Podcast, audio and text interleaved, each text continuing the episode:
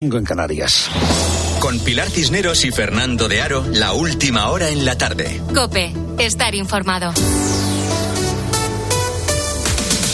Muy buenas tardes a la gente gente. Grupo parlamentario Vox.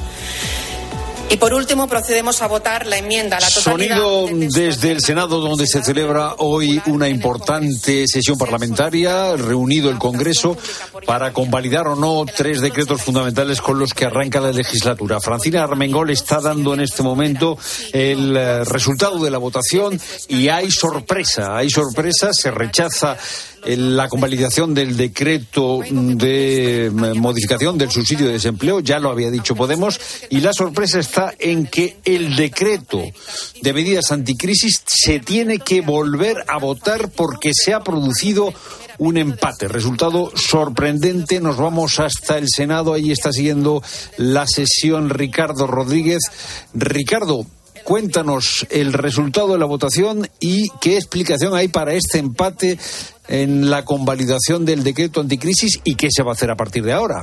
Pues, eh, como tú decías, ha saltado a la sorpresa porque Junts nos ha dejado creer que había votado en contra de los tres reales decretos y, sin embargo, lo que ha hecho es simplemente no votar, de tal manera que eh, el decreto del paquete anticrisis ha quedado con una mm, con un empate eh, de sí es y no es de 171 eh, votos. Lo que hay que hacer a partir de ahora es volver a repetir eh, esa votación. También el decreto ómnibus con el que era tan crítico los separatistas, el partido de Carlos Puigdemont, tampoco han votado y, y ha salido adelante con 172 síes frente a 171 no es. Como decías, el que ya ha caído sin necesidad de que interviniera eh, Junts, el que ha sido derogado gracias a, Podemos, ha sido el decreto de reforma del subsidio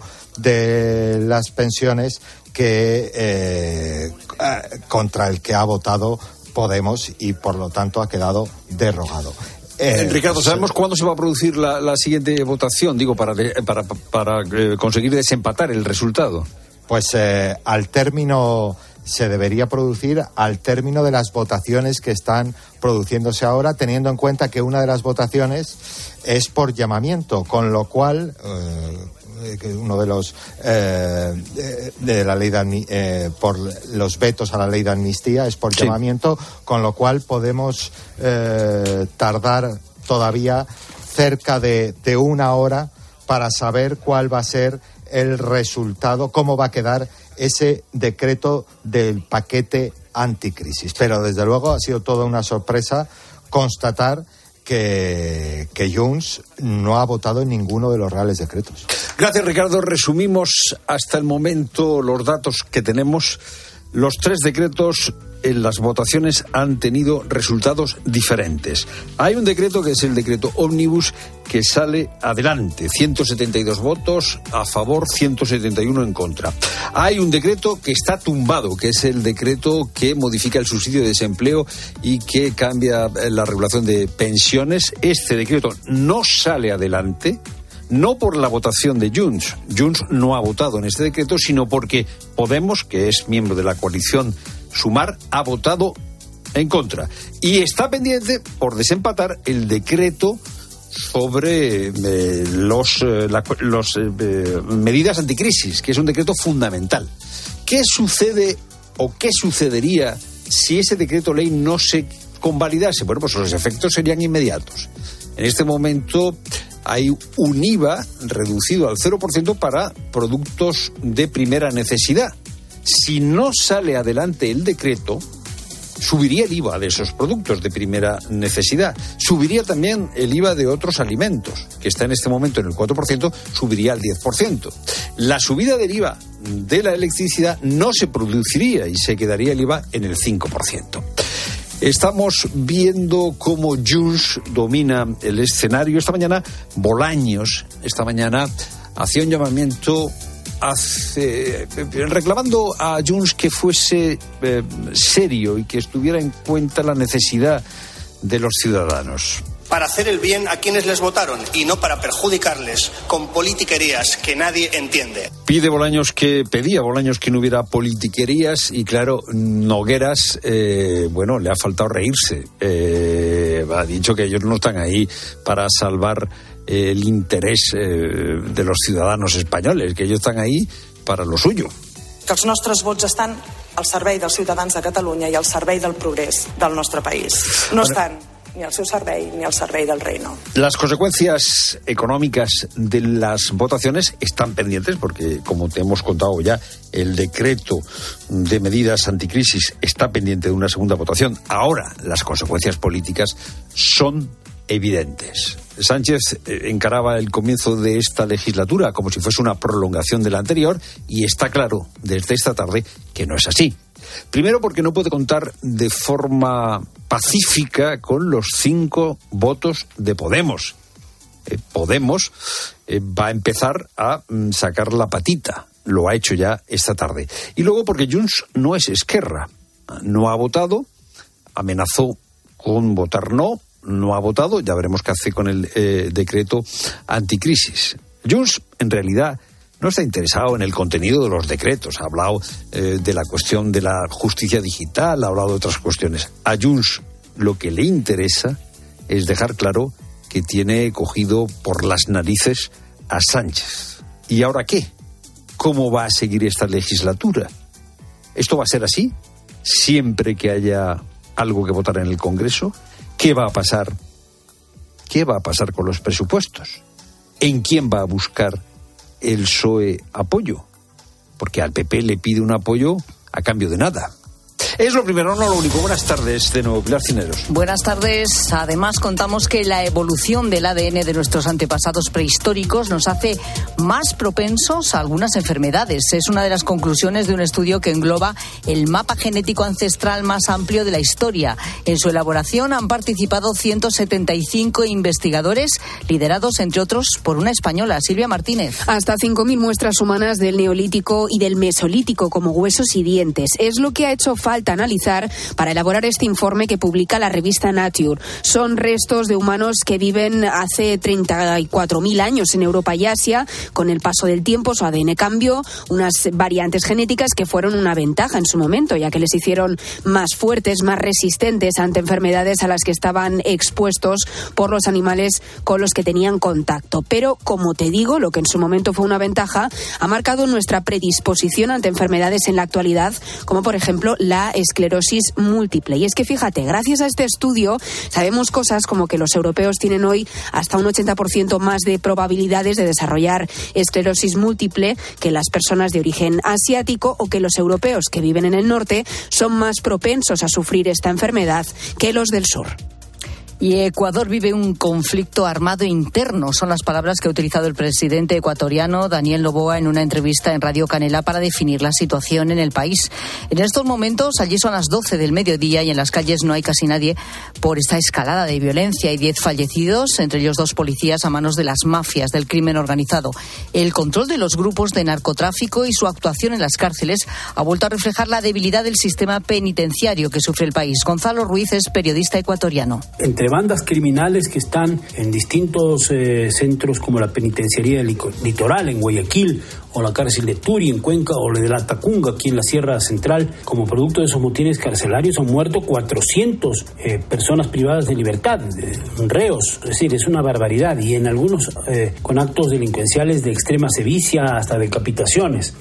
En menos de una hora en la linterna de COPE vamos a poner el foco en Ecuador para conocer cuál es la situación en estos momentos. Será, como te digo, a partir de las 7 de la tarde. Y la policía detiene en Madrid al cabecilla de un importante clan criminal en Francia tras una búsqueda que ha durado tres años. Objetivo número uno para las autoridades galas. Se desplazaba entre Levante y la capital de España con identidades falsas, así como un cambio continuo de teléfono o coche. Incluso había escolarizado a su hijo con un nombre ficticio, Juan Baño.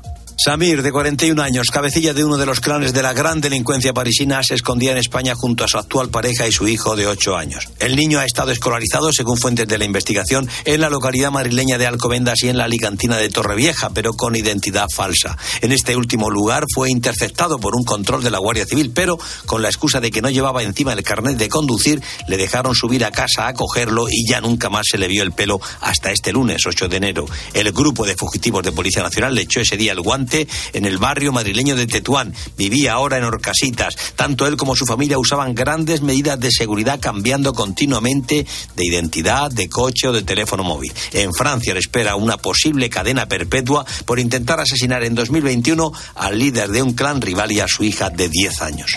Y el derby madrileño abre hoy la Supercopa de España, Luis Munilla. Real Madrid Atlético de Madrid es la primera semifinal de la Supercopa de España en Arabia, que se juega a las 8 en Riad y además trae ya 11 en el equipo de Carlo Ancelotti, en el Real Madrid, Miguel Ángel Díaz. Sí, acaba de hacerse oficial con alguna novedad importante. Juega Kepa, no juega Tony Cross. Este es el 11.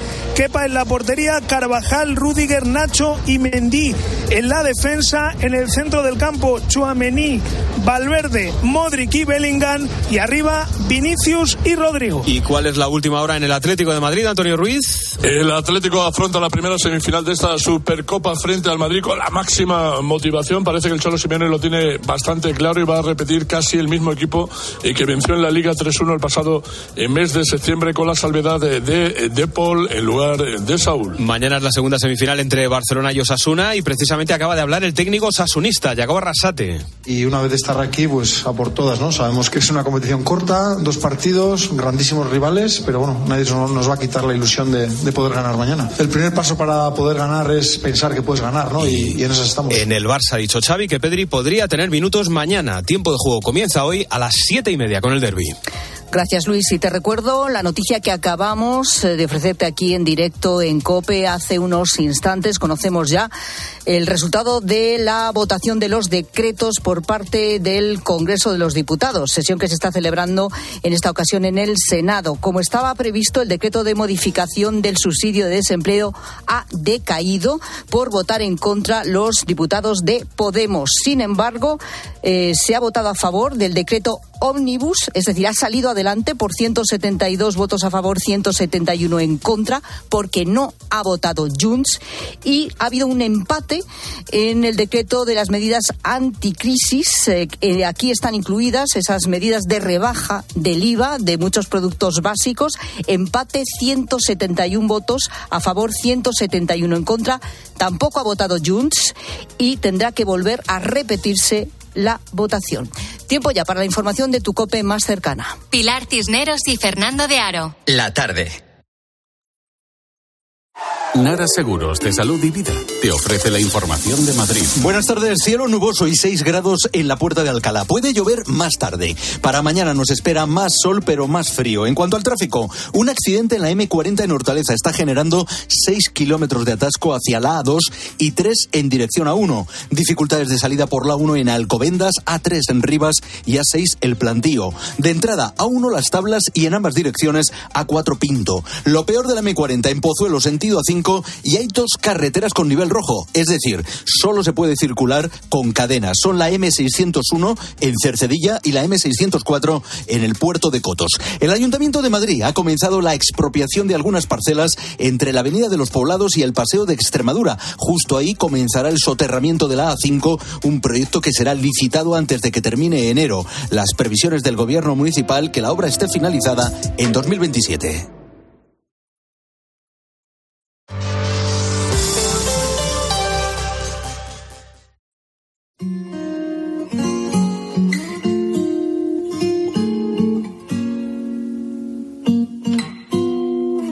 La calle, lugar que el mundo quiere. Quien tiene la puede disfrutar. Quien carece, de ella quiere escapar. Pues vivir en ella le hiere. La calle es el inicio del paro. O de un sustento el inicio, donde la influencia del escritor es un banco. Donde nada pasa despacio. La calle, lugar de sucios planes, que en la noche hace el infame caen en las redadas los rufianes, se erigen las luchas de clases. La calle, que es sonrisa en los comienzos, también solloza en los finales. Es de la vida un lienzo. Mis letras son sus retales. Tal y como va esta tarde de miércoles, qué bien poderse refugiar un ratito en la poesía. El autor de estos versos, fíjate, se llama Iker, tiene 32 años y desde 2016 aúna su pasión, escribir poesía, con su trabajo, conducir su taxi por las calles de Madrid. Si tienes la suerte de toparte con él, no pedir un taxi y que sea él el que te recoja cuando subas a su coche, podrás leer este mensaje. Estos poemarios han sido escritos por mí, el taxista que le está llevando. Puedes echarle un ojo y obtenerlos firmados y dedicados aquí mismo. Sí, precisamente su taxi se ha convertido pues en la manera más rentable de darse a conocer. En una semana puede llegar a vender hasta 10 ejemplares de alguno de sus dos libros y es que a muchos pasajeros pues les llama la atención lo que Iker hace y le acaban comprando uno de sus poemarios. Bueno, así comienza otra de las historias que nos acerca a la tarde de Cope. Javi Nieves, ¿cómo estás, Javi?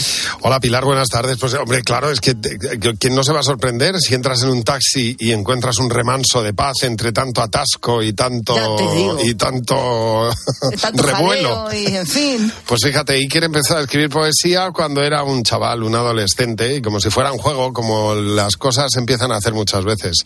Con uno de sus amigos de toda la vida, Arjona, en Córdoba, se planteaban retos uno proponía un tema y escribían sobre ese tema y luego intercambiaban impresiones. Iker lo que hacía, bueno, pues que no podía imaginar que la poesía se iba a convertir en una manera de entender el mundo. En el fondo es eso. Y ahora desde el taxi, pues lo que hace es que convierte muchas de sus carreras en inspiración para sus creaciones también. Iker, ¿qué tal? Buenas tardes. Hola, muy buenas tardes. Un gusto poder saludaros, Pilar, Javi. Un gusto. igualmente, Iker. Igualmente. estás eh, un poco malito, ¿eh, Iker? Te ha pillado la, gripe esta que hay por todas partes. Pues más o menos. Es que, bueno, eh, en un principio la idea era ir allí al estudio, pero como todavía estoy recuperándome, claro, no es plan de llegar allí y contagiar a medio equipo. Qué pues prudente. te, lo agradecemos, mucho. Esa prudencia es la que deberíamos tener todos, de verdad. Sin duda, sin duda. Bueno, ¿de qué escribe un taxista, Iker? Pues mira, yo sobre todo lo que sobre lo que escribo sobre todo es de lo que me va inspirando el mundo. Eh, al final, dentro de mi vehículo, dentro de mi taxi, pues se mete mucha gente. Y luego también, bueno, las historias de los pasajeros, cada persona es una circunstancia distinta.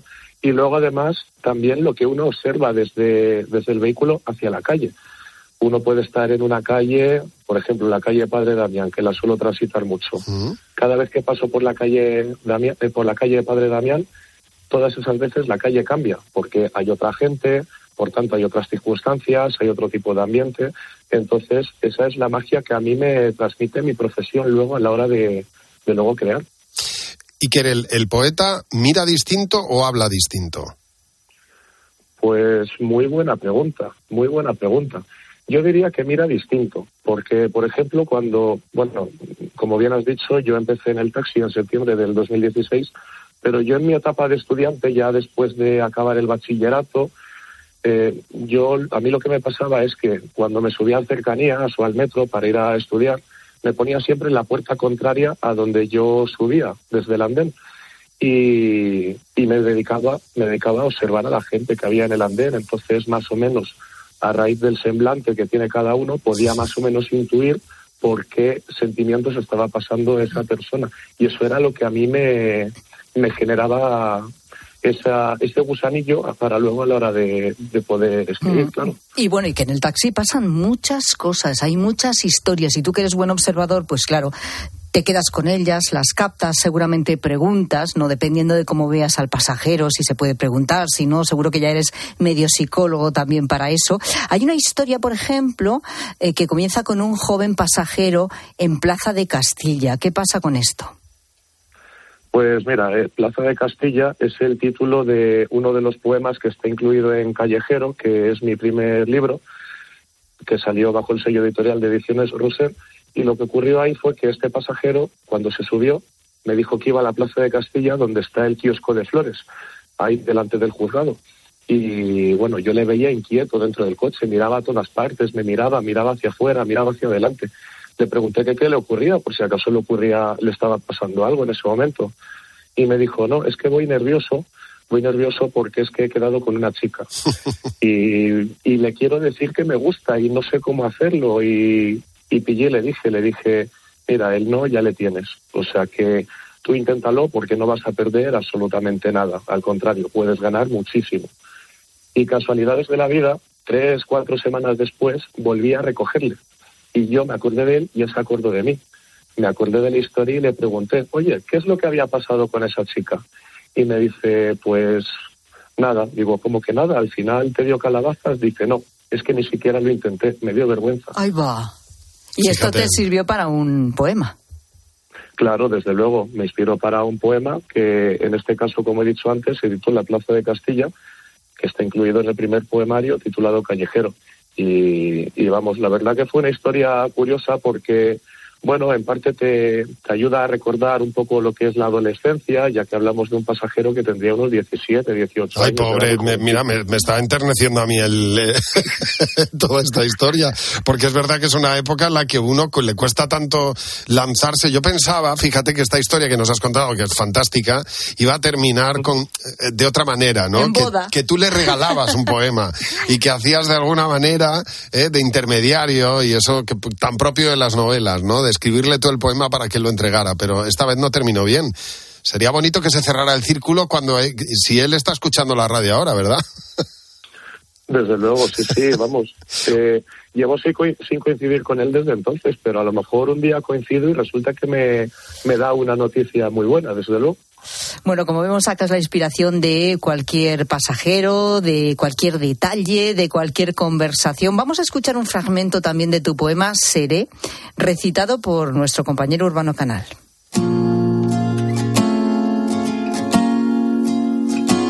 Sea como hoy o como ayer, mañana será todo un compendio de acontecimientos en mi haber aunque a veces me llame el tedio por cosas feas que toque tejer, para labrar así un justo medio que me pueda llevar a vencer contigo de la mano mi premio. Hay tantas cosas que no soy, pero hay tantas veces que sí, tantas ocasiones que fui, que para ser no basta con el hoy, ni con el ayer siquiera. Pero tenlo bien claro, de una forma u otra, sea o no sea, yo siempre seré. Pues muy bien, qué bonito. Yo no sé a ti, Pilar, yo la poesía la tengo que releer para cuesta... sacar todo el jugo. Porque cada vez que la leo me dice una cosa distinta. Hombre, claro, claro, eso, es lo bonito es la, también. Eso es lo bonito de la poesía. Claro, pero ¿cómo llega un joven como Iker a escribir poesía y a hacerlo ahora también como taxista? Es que lo suyo empezó muy, muy joven, con 16 años, hacía una cosa en verano que a mí me alucina, en su pueblo, en Arjona, con un amigo, con Francisco Bejerano. O sea, tú y yo, a los 16 en el pueblo, pues íbamos de verbena, ¿no? O a tirar piedras. O a tirar piedras al río. bueno, pues ellos se retaban a escribir poemas. De Francisco, buenas tardes. Muy buenas. ¿Esto es así? Eh, sí, en, en, gran parte era así, vamos. Era también un poco mmm, poner puntos que teníamos en común o a lo mejor alguna temática que realmente nos atraía o de, de, alguna conversación sacábamos algo que decíamos, oye, pues esto podría ser interesante, ¿no? En plan, hacer algo, a ver cómo, cómo saldría, qué, qué opinión tendríamos luego, ¿no? A la hora de escribir cada uno. Qué bueno. O cómo saldría. ¿Y tú sigues escribiendo? ¿Como Iker o no? Yo no. No. Yo la verdad que no. Sí que me ha, me ha incitado muchas veces a que lo retomase y demás, pero sí que, bueno, después de, de estudios que realicé y demás, me quedé un poco más, lo dejo un poco más de lado, por decirlo así. Qué, qué, curioso, ¿no? Dos amigos a los 16, pues eh, en verano, en un pueblo de Córdoba y escribiendo poemas. Francisco lo ha abandonado, pero Iker sigue adelante. Oye, Iker, y cuando en el taxi le ofreces tus poemarios a la gente, ¿qué, qué reacción tienen? A ver, ¿cómo, ¿cómo reacciona la gente del taxi? Pues sobre todo reaccionan con sorpresa porque mmm, yo reconozco que mi perfil como taxista o poeta taxista, taxista poeta, no es un perfil habitual, por así decirlo. Si hubiera alguien más con mi perfil, seguramente ya la habría conocido. Entonces, claro, eh, ese pasajero cuando, cuando engancha alguno de los dos libros y se pone a leer, me empieza a hacer preguntas y, anda, esto lo ha escrito usted y ya en ese momento justo el nivel de la conversación cambia. Y cambia de repente al, al panorama cultural. Hay veces que ha- hablamos o, me pregunta el pasajero sobre qué, qué y cómo lo escribo, la- el tema de la poesía, y también hay veces que nos ponemos a analizar el panorama cultural que, que tenemos ahora mismo en España y Latinoamérica. En Latinoamérica hay un panorama cultural muy fuerte también con respecto al español. Y, y justo ahí en ese momento, pues es cuando ya, bueno, yo siento que, que, que me miran con un nivel superior, por así decirlo, porque lo típico de, no, es taxista, lleva gente para allá, para acá, pero cada persona, sea, se dedique a lo que se dedique, tiene un mundo interior. Hombre, y claro. ese mundo interior, claro, ese mundo interior yo soy partidario de que hay que sacarlo adelante, porque hay cosas muy bonitas que están escondidas por ahí en gente que podría hacer cosas extraordinarias. Oye, ¿qué- ¿de qué manera? ¿Tú es- escribes cuando paras? ¿Tienes que estar en casa? Eh, ¿Te grabas notas de audio? ¿De qué manera lo haces? Pues según como me pilles, si estoy, por ejemplo, en una parada de taxis y sé que más o menos tengo un tiempecillo, pues una de dos, o voy anotando ideas o bien voy trazando ya alguna que otra estrofa, según el nivel de inspiración que tenga en ese momento. Pero si, si me pilla, por ejemplo, en medio de un servicio, claro, hay que recordar que está prohibido utilizar el teléfono móvil mientras uno conduce, eso por supuesto. Entonces, ya lo que hago ahí es un ejercicio de memoria bastante intenso para luego, cuando pueda parar, acordarme de todas las ideas que me han venido Qué para bueno. luego la, para luego a la noche poderlo plasmar. Claro, estarás ahí con la cabeza y que no se me olvide esta idea, que no se me olvide, ¿verdad, Iker? Bueno, no sé qué memoria tendrás, buena memoria, porque si no, vaya faena. Oye, qué bonito. Pues nada, la próxima vez que cojamos un taxi, yo, yo ca- cada vez que coja un taxi ya en Madrid voy a pensar, a ver si es Iker el, el poeta, ¿eh? Y ya, en ese caso, pues ya compraremos, claro, como no, un poemario.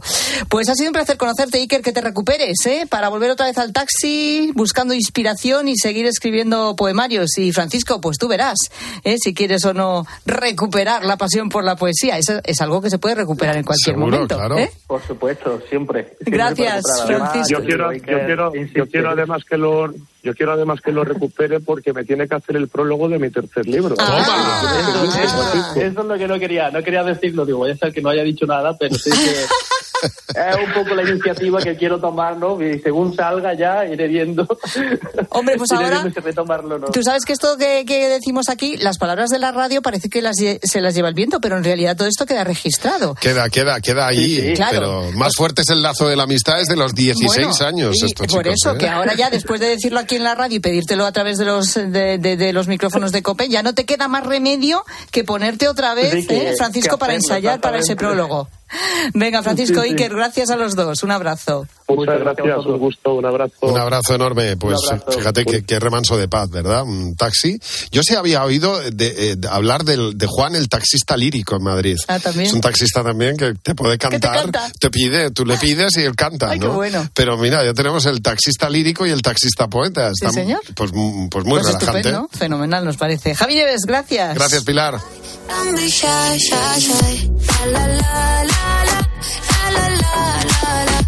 La la la la la. La la la la la. La la la la la. La la da da da. People say I'm not gonna change, not gonna change. I'm not how you like that. You know where my mind's at.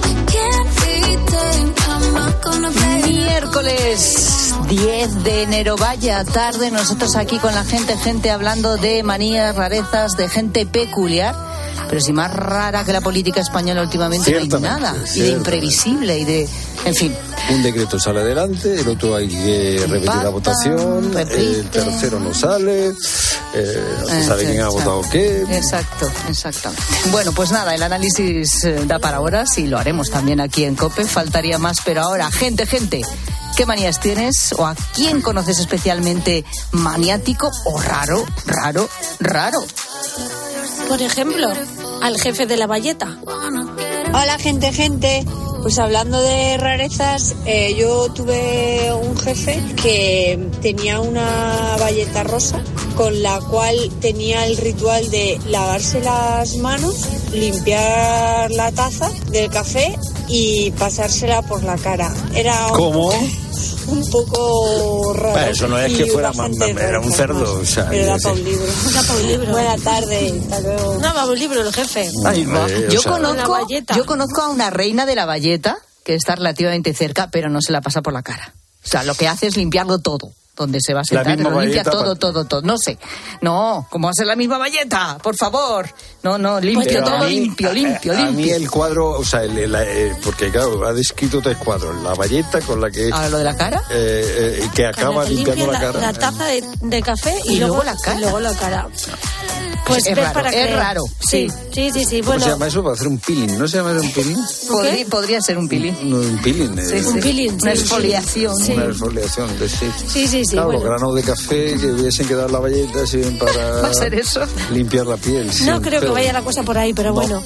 A ver, con el volumen de la tele también tenemos nuestras cosas. Buenas tardes, gente, gente. Me lo han dicho hace poco, porque yo no era ni consciente. Eh, no puedo tener la tele en números que no sean eh, pares. O sea, el volumen. Lo pongo al 10, al 12, al 14, pero no puede estar en 9, 11, 13. Bueno, cosas de, no sé, de, de- de las rarezas que tiene cada uno, me imagino. Pero el volumen tiene número.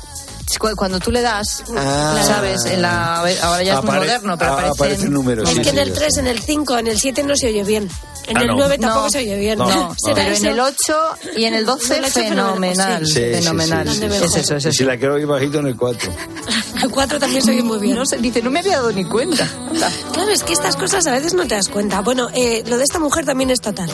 Buenas tardes a todos, los resfriados. Pues mira, yo tengo un amigo y este muchacho, mm, por ejemplo, me lo encuentro a lo mejor que voy para el supermercado y me da un beso. Yo no soy beso con nada, pero verás, cuando salgo del supermercado me lo encuentro en el bar. Hombre, me da otro beso. Cuando vengo de vuelta, que he quedado a lo mejor con unas amigas, está allí en el bar y me da otro beso. Eso va a ser otra ya cosa, muchas ¿eh? veces tengo que dar la vuelta para no encontrarme. Eso va a ser otra cosa. Le da un beso a un muro, pero yo no. Aunque una muchas veces está falta de cariño, coño, pero que pasa no llega. Hasta luego. Que vas a ver que no. Que ese no le gusta que le dé besos. Pero esto del beso, esto de los cuatro besos, va a estar pensado. ¿eh? Tanto beso, tanto Va a beso. estar planificado. Este muchacho. A lo mejor Quiere algo, este claro. muchacho Este quiere muchacho algo. está mandando Busca un mensaje, ¿eh? me parece a mí. Pero muy claro, muy clarito. ¿Eh? A ver, Como dice, estoy falta de cariño. Pero, hombre, esto no. Pero el cariño me lo tiene que dar quien yo quiera. claro. Efectivamente, tanto beso y tanto Tanto beso. sobeo, tanto No, beso. hay gente que se, que se marcha por, por la tarde cuando acaba el trabajo que parece que se va a la China con China. Si nos vamos a ver mañana. Por hombre. la mañana no hace falta besarse, Y ¿a hay gente que se abraza como si se hubiera reencontrado después de un viaje lunar. ¿Eh? Es verdad, sí. Pero, pero si, se, si, si os visteis ayer, muchachos, si os visteis ayer, que, que bueno, unos abrazos como si fuese, como si fuera, estuvieras en el aeropuerto y acabara de llegar un avión del Perú. O sea, unos abrazos. Bueno, rarezas, manías, ¿cuál es la tuya o de alguien muy conocido tuyo que quieres contarnos? O esa persona que verdaderamente las cosas como son. Es que muy rarito o muy rarita. Pues cuéntalo también aquí en arroba la tarde cope, en facebook.com barra la tarde cope, notas de voz al WhatsApp de la tarde 60715 0602.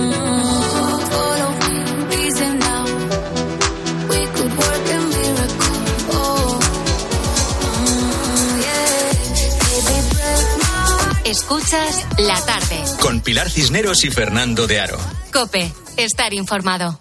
Oye, ¿tú también tienes algo que contar? Hola, José Manuel, ¿qué tal? Buenos días. Hola, buenos días. A las 10 de la mañana, en la hora de los fósforos, nos encanta pasarlo bien contigo. Resulta que entraban a trabajar en la empresa que están a las 5 de la mañana, con un nieblazo que no se veía ni, ni, a, ni a un metro. Pues iban andando por, por la acera y de momento pasan por la tienda de muebles y ven a una señora metida dentro del, del escaparate con un camisón puesto. Ellos se pegaron el susto del siglo porque cómo, cómo se iban a esperar una señora metida dentro del, del escaparate. De lunes a viernes desde las 6 de la mañana, Herrera en Cope. ¿Nos cuentas tu historia? Prepárate para disfrutar de un hogar súper renovado cambiando tu suelo, tus puertas, actualizando el baño o mejorando la calefacción y sumando confort en toda la casa con las super ofertas del Leroy Merlin. Ahorra con descuentos de hasta el 35%, solo hasta el 1 de febrero. Aprovecha nuestras super ofertas comprando en leroymerlin.es, en la app en el 910 49 99 99 o en tu tienda Leroy Merlin. Te lo digo, te lo cuento. Te lo digo, cada año pago más por mi seguro. Te lo cuento. Yo me voy a la mutua. Vente a la mutua con cualquiera de tus seguros. Te bajamos su precio, sea cual sea. Llama al 91 555 5555. 91 555 5555. Te lo digo o te lo cuento. Vente a la mutua. Condiciones en mutua.es. La avería del coche, la universidad de Ana. No sé cómo voy a llegar a fin de mes. Tranquilo. Si alquilas tu piso con alquiler seguro, puedes solicitar el adelanto de hasta tres años de renta para hacer frente a imprevistos económicos o nuevos proyectos. Infórmate en alquilerseguro.es o en el 910 775 775. Alquiler Seguro, la revolución del alquiler.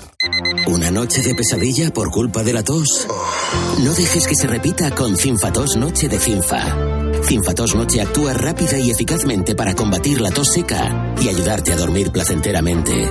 Elige estar bien. Elige Cinfa. A partir de 12 años, lea las instrucciones de este medicamento y consulte al farmacéutico. Escuchas la tarde. Y recuerda, la mejor experiencia y el mejor sonido solo los encuentras en cope.es y en la aplicación móvil. Descárgatela.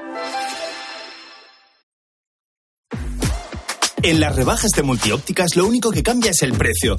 Descubre la mayor variedad de gafas con los últimos diseños y la máxima calidad a unos precios aún mejores.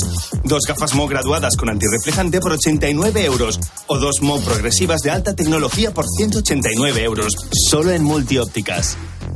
La avería del coche, la universidad de Ana. No sé cómo voy a llegar a fin de mes. Tranquilo. Si alquilas tu piso con alquiler seguro, puedes solicitar el adelanto de hasta tres años de renta para hacer frente a imprevistos económicos o nuevos proyectos. Infórmate en alquilerseguro.es o en el 910 775 775. Alquiler Seguro, la revolución del alquiler. Uf, si es que aquí un domingo no vamos a encontrar sitio en la vida. Ay, mira, ese parece que se va. Ah, no, está aparcando. Nada, pues vendo el coche en flexicar.es y ya está. No podemos estar aquí toda la tarde dando vueltas, que tenemos muchas cosas que hacer. Comprar o vender tu coche en flexicar.es puede ser muy fácil, igual demasiado. Flexicar, muy flexi, muchos cars. Cuando vuelvas a la farmacia, mira a tu farmacéutico o farmacéutica con otros ojos, porque es tu sanitario de confianza, el que te asesora, el que te saca de dudas, siempre cerca, ese amigo experto y amigo que sabe de salud y te ayuda. Creemos en la farmacia. Cofares, impulsando la farmacia cada día. Sigue toda la actualidad de nuestra diócesis. Te la contamos los viernes desde la una y media del mediodía en El Espejo. La profesión de, de profesor de religión, porque me parecía que era algo En muy Mediodía útil. Cope. Y los domingos, desde las 10 menos cuarto de la mañana, también toda la información en Iglesia Noticia.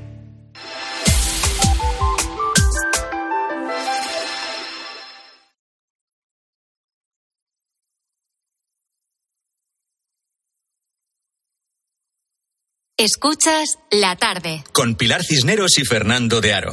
Cope, estar informado. Fíjate, son ya las 6 y 37 minutos. ¿No tienes la, la sensación de que cada vez el mundo va más rápido y que te cuesta seguirlo? Este ritmo nos supera. Sí, y es fisiológico tanto como psicológico. El Homo sapiens desempeñó los mismos roles durante miles y miles de años y ahora de repente tenemos que adaptarnos a este cambio rápido, más cambios en un año que nuestros predecesores en toda una vida o en un milenio.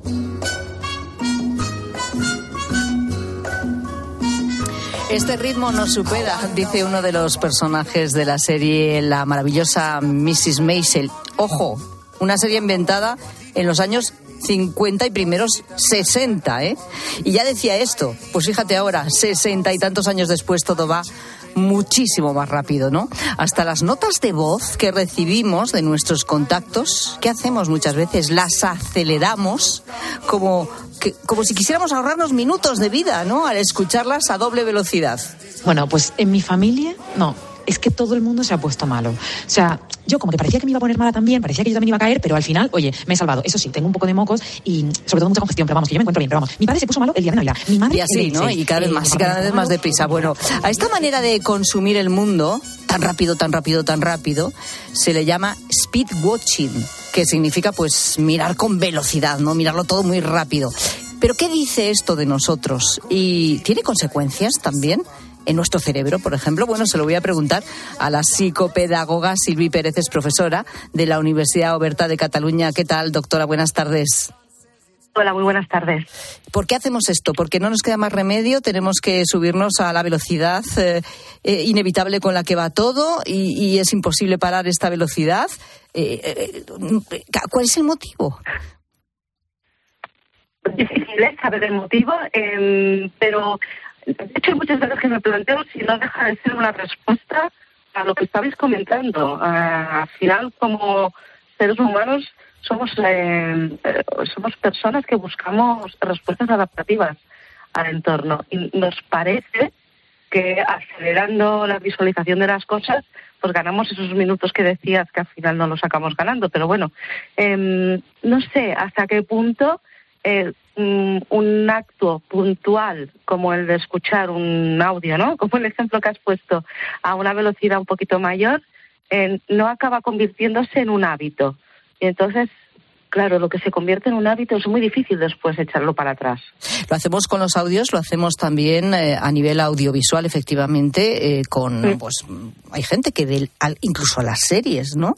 De alguna plataforma y te confiesa que las vea más de velocidad de, lo que es normal. Eh, como tú dices, quizás se ha convertido hasta en un hábito. ¿Y esto afecta de alguna manera a la experiencia cognitiva y emocional de la persona que ve todo a más velocidad? Mira, afecta de entrada porque si eh, se me ha convertido en un hábito es que necesito hacerlo así. Entonces, hay, hay estos motivos ¿no? que decíamos antes, hay un porqué eh, difícil a veces de saber, pero que muchas veces eh, responde a procesos ansiosos de, de, no quedarme fuera, de poder ver la serie porque los demás ya la han visto. Entonces, ya responde un poquito a un patrón de, de respuesta un poco de mm, ansiosa, ¿no? De, de responder con prisa a lo que todavía va más rápido. Lo que ocurre es que si me voy habituando a hacerlo así, a nivel de atención, de atención sostenida, porque la atención es un poco como lo que nos llama la atención, ¿no? Me giro cuando veo una luz de policía, un sonido que me llama la atención, pero cuando quiero mantener la atención de manera sostenida y voluntaria, es el tiempo que lo puedo aguantar se me va disminuyendo porque si yo era capaz de escuchar un audio de un minuto y ahora solamente puedo aguantarlo 30 segundos, al final no soporto ningún audio de un minuto, pero es que tampoco soporto o puedo aguantar una conversación a un tiempo normal. Claro, eh, eh, al final lo que nos pasa es que eh, enseguida queremos pasar de una cosa a otra, es decir, le damos muy poco tiempo a un audio, por supuesto, a un vídeo, a una serie. De hecho, bueno, cualquiera lo puede comprobar por sí mismo. A lo mejor no vamos a toda velocidad eh, viendo una serie, pero ¿cuánto tiempo le damos a una serie nueva para ver si continuamos con ella o no? Es decir, empezamos el primer capítulo, ¿cuánto tiempo le damos para decir sigo o no sigo? Eh, cada vez se acorta más ese tiempo para todo. De hecho, hay más series que películas ahora que, que responde también a esto. No sostenemos una película de tres horas seguidas, como antes, o como hay películas que se siguen haciendo, pero bueno, eh, no se sostiene una película de tres horas, pero sí que puedes sostener una serie que te lo va fraccionando, porque te da la sensación que la terminas antes. puedes parar el capítulo. Entonces, como lo puedo ir cortando, entonces ya eh, parece ¿no? que la puedo ir, al final estoy tres horas igual, pero tengo esa sensación de que, ay, he consumido, me he comido tres capítulos, que si no solamente he visto una película. Scorsese ya ha dicho que su próxima película durará 80 minutos. Bueno, eh, sí, más de vale, porque si dura tres horas ya es muy difícil que, alguien vaya al cine a ver una película de tres horas, eso es verdad. ¿Y existe una posible relación entre esta práctica, no la del speed watching, y la ansiedad, el estrés, incluso la fatiga mental? Seguro. O sea, eh, hay estudios que lo empiezan a demostrar, pero es, es, eh, es total porque cuando yo vivo a tal velocidad que necesito, eh, y no solamente por cuestión de ocio, también por cuestión laboral o de trabajo, tengo que mirar una conferencia y es muy larga. Entonces, si yo puntualmente estoy buscando en un vídeo los momentos clave o estoy acelerando para poder llegar a un momento clave, no pasa nada. Pero si cada vez todo lo tengo que estar realizando de esta manera, es muy probable que también coma a gran velocidad, no tenga tiempos de espera eh, en un coche. Es un patrón en el que solamente disfrutamos del producto. no disfrutamos del proceso. Comprendo. y esto nos, nos agota. Nos agota, claro. Es que esta es una cuestión importante también. Esta manera de, vivir al final, porque esto, esta, esta práctica, como vemos, pues se va, va contaminando todos los aspectos de nuestra vida. Al final contribuye a ese estado de agotamiento en el que muchas veces nos encontramos. ¿Y qué hacemos? ¿O qué podemos hacer? ¿Cómo paramos? ¿Cómo frenamos? Eh, yo creo que lo principal es darnos cuenta de la paradoja ¿no? en la que estamos metidos, en el sentido de que estoy intentando ganar tiempo, pero ¿ganar tiempo para qué? Para consumir más, para producir más, y entonces ¿a quién le estoy dando un beneficio? Desde luego a mí misma no. Si yo eh, tengo que entregar algo mañana o quiero ver una serie porque no me quiero quedar fuera y la consumo a gran velocidad, el tiempo que supuestamente, supuestamente he ganado ¿a dónde lo voy a invertir? ¿A ir a nadar, a dar un paseo, a estar con mis hijos, a disfrutar de una comida o a consumir más? El darte cuenta de esa paradoja, yo creo que el hecho de que lo estemos comentando, comentando ahora y demás, yo creo que es un primer paso, ¿no? El ser consciente de. Y a partir de aquí intentar por lo menos que no se nos coma de esta manera, volverlo a convertir en algo puntual y no en un estilo. Bueno, pues como, como bien has dicho, ¿eh? Silvi, eh, este es un primer paso. Ya hemos dado este primer paso. Vamos a ver si somos capaces de, de ir dando algunos más. Silvi Pérez. Algunos más. Muchas gracias. Buenas tardes.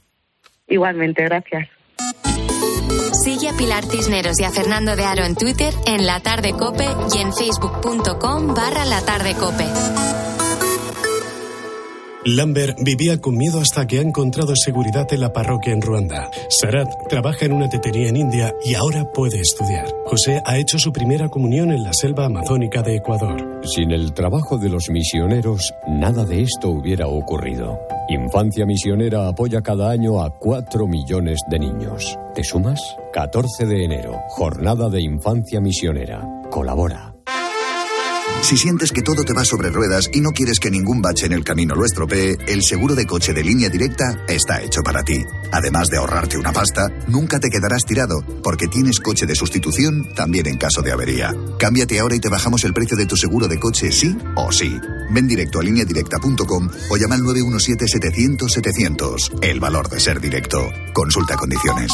Ahora en Carglass queremos que mejores tu visión cuando conduces bajo lluvia. Por eso, con la reparación o sustitución de cualquier luna, te aplicamos el tratamiento anti lluvia gratis. Carglass cambia, Carglass repara. Promoción válida hasta el 10 de febrero. Consulta condiciones en carglass.es. Más que 60 consigue un sexy 60% de descuento en tus nuevas gafas. Infórmate en soloptical.com. Soloptical, solo grandes ópticas. Tienes 30 segundos para imaginar, para imaginarte el futuro o como te gustaría que fuese, para imaginarte el mundo, el tuyo, o el que heredarán las generaciones que llegan, un mañana en el que podamos hacer que las cosas sucedan.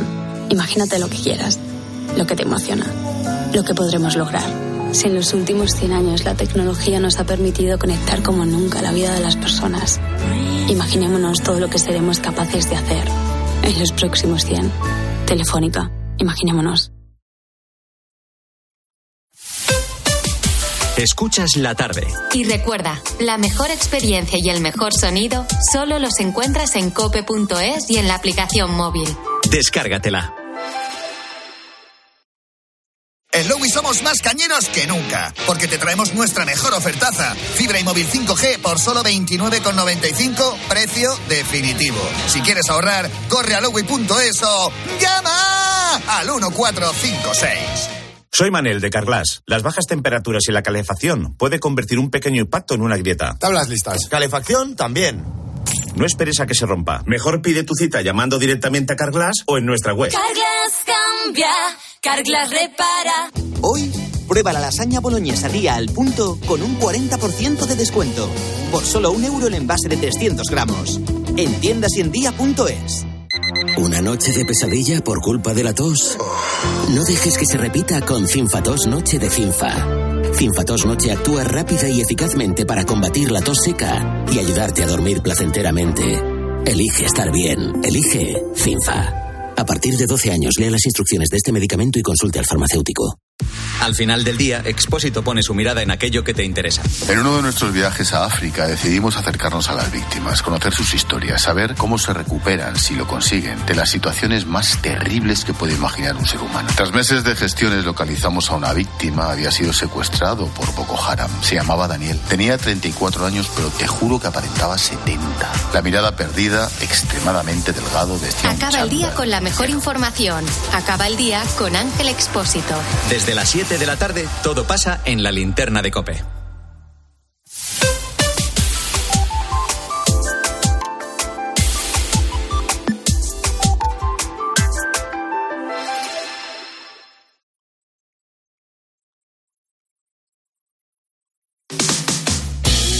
Pilar Cisneros y Fernando de Aro. La tarde. Cope, estar informado. Ángel Expósito, buenas tardes. ¿Qué tal, Pilar? Buenas tardes. Oye, tres chispazos. Seguiremos muy atentos, como habéis estado vosotros, claro, al sainete en el Congreso, bueno, en el Senado, esa es otra. Pero yo, mira que hemos cubierto sesiones parlamentarias y hemos hecho crónicas y conexiones. Yo no recuerdo haber vivido algo tan surrealista como lo de esta tarde y lo que nos queda. Y lo que nos queda, sí. Y el problema es lo que nos queda de legislatura y hasta cuándo. ¿Qué disparate, qué panda? Empate uno, cero. Vamos, hay pocos refranes como aquel de con niños se acuesta, meado se levanta. O co- con, quien golpistas y bolivarianos pacta, pues ya sabe lo que te espera. En fin, es lo que nos toca y luego lo contaremos. En, en cambio internacional, yo sigo alucinando con lo de Ecuador. Es O tremendo. sea, las retransmisiones en directo por redes sociales de ejecuciones por parte del narcotráfico a funcionarios y policías me parece espeluznante. Empieza a ser un estado fallido. Esa es la palabra. sí. Ojito, muy, muy contagioso. Así que atentos. Y en clase de economía, vamos a hablar del aceite. Ha subido en un año un 70%. Ahora mismo cuesta alrededor de 9 eurazos el litro. Los bancos de alimentos, como el pato amarillo, no pueden dar botellas de aceite solo una al mes, porque ni siquiera les llega. Y ojo, dicen los productores que va a seguir subiendo. Así que todo eso, tenemos una linterna de alegría que no vea, macho. Ya, sí, es una tarde tremenda. Te Venga, escuchamos. te escuchamos, Ángel. Adiós, familia. Adiós.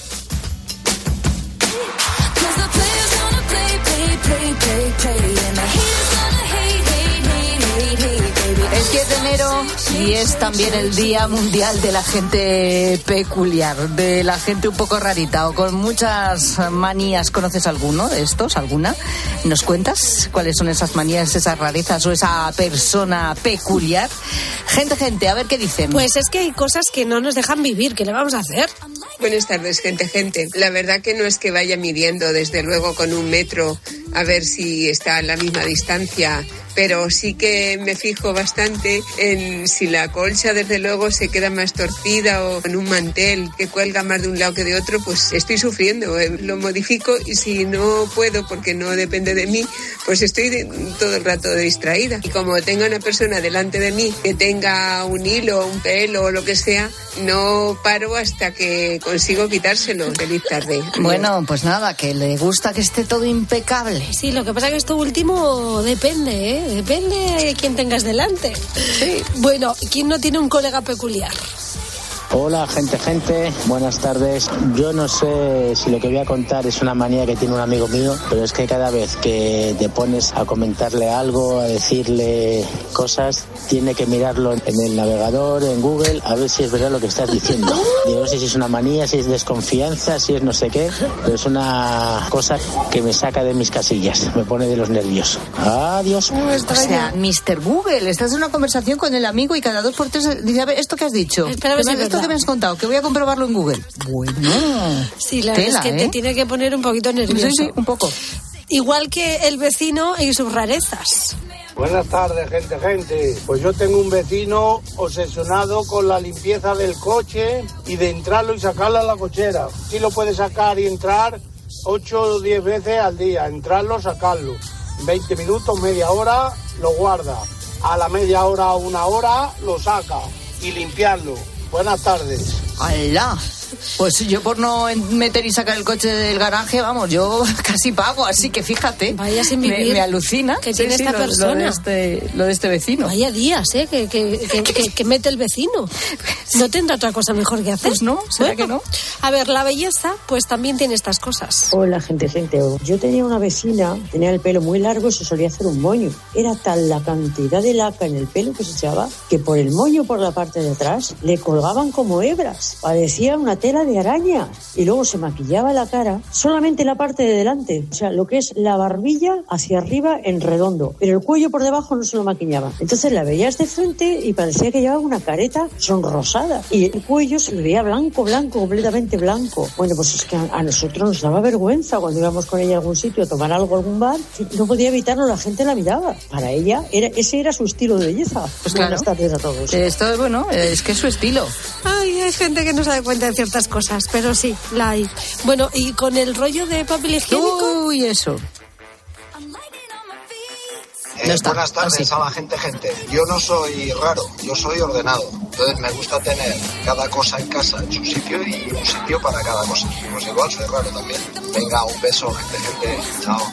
Bueno, espérate, y ahora te pongo el del rollo. Ah, venga, pues el del rollo. Hola, gente, ahora. gente.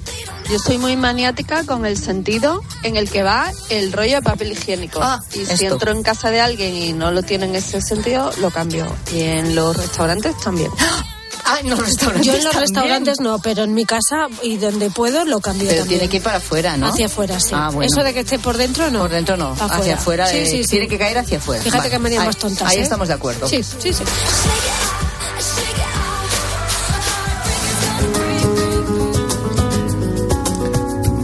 Foto de una escena invernal en un país del norte de Europa. Foto de ese momento breve en el que el mundo está bañado de luz, pero el sol todavía no acaba de salir. Y el cielo de la foto tiene un tinte ligero entre púrpura y rosa. Podría ser también un agua de acuarela malva. Al fondo, un molino rechoncho y cansado sostiene sin esfuerzo sus aspas. Las aspas del molino no se mueven, solo recogen la sangre limpia de la aurora. El alba de la foto se mira en una lagunilla de hielo. Es un espejo de rosas, grises y azules. Un vecino de la zona patina con oficio sobre ese hielo. El vecino lleva las manos enlazadas a la espalda y mira al suelo para no caerse. El vecino patina por el ahora, por el ahora de un sol que no ha salido todavía, por el ahora de siempre. Y será el frío, o será que ha pasado mala noche, o será que ha conocido a alguien, o será el alba, pero el caso es que el vecino, al vecino, le ha dado un ataque de asombro. Siente sobre su piel, más que ver, el cielo con mejilla de niña.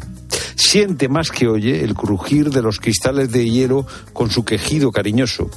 Siente más que oye el alboroto de los pájaros. Gusta más que huele la humedad quieta. El verde de los juncos que busca el cielo. Huele más que gusta la primavera lejana. Al vecino, ya digo, le ha dado un ataque de asombro y mientras patina el alba le parece una maravilla existir entre las cosas que existen. Le parece una maravilla estar vivo entre las cosas vivas. Le parece una maravilla vivir en un planeta que gira, en un tiempo que siempre es el mismo y que siempre es diferente. Y le parece una maravilla darse cuenta.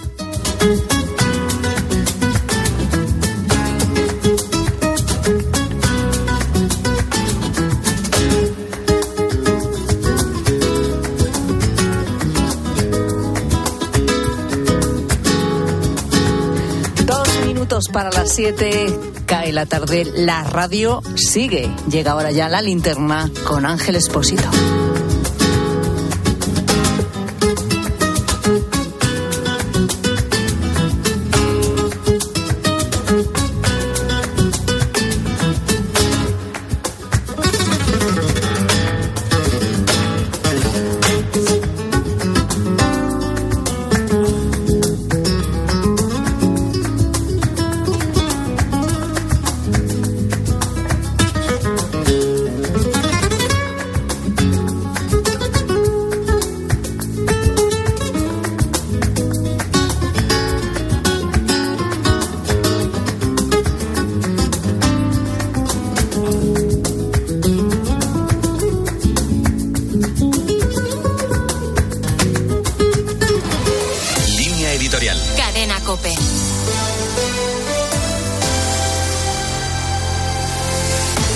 Al margen de cuál sea el final legislativo de la propuesta de Junts de sancionar a las empresas que se nieguen a volver a Cataluña, la medida en sí misma es un despropósito sin precedentes que ha hecho saltar todas las alarmas en el mundo de las empresas y de la inversión, tanto nacional como extranjera. No hay que olvidar que han sido alrededor de 5.000 las empresas que, debido al proceso, trasladaron su sede fuera de Cataluña. La propuesta de Junts atenta contra un principio básico amparado por la legislación comunitaria, la libertad de movimiento de empresas y capitales. En un mundo en que se prima el emprendimiento que busca las mejores condiciones para el desarrollo de la empresa, los incentivos y la estabilidad jurídica y política, esta medida representa una amenaza y a la larga un suicidio económico para Cataluña. Sorprende además que Junts, que se consideraba un partido liberal conservador, además de nacionalista, proponga una medida claramente intervencionista que subordina la empresa en el mercado a la administración pública, lo que es propio de regímenes comunistas. La situación de inseguridad jurídica que generaría esta propuesta levanta una barrera de entrada de los inversores en Cataluña. Nada de esto ocurriría si Sánchez no hubiese aceptado en el acuerdo de investidura que ambas partes colaborarían en un plan para facilitar el retorno de las empresas a Cataluña. Pedro Sánchez rompe una vez más con el deber de tratar a todos los territorios de España por igual. Pero ya sabemos que el chantaje de Puigdemont es el que gobierna hoy en España.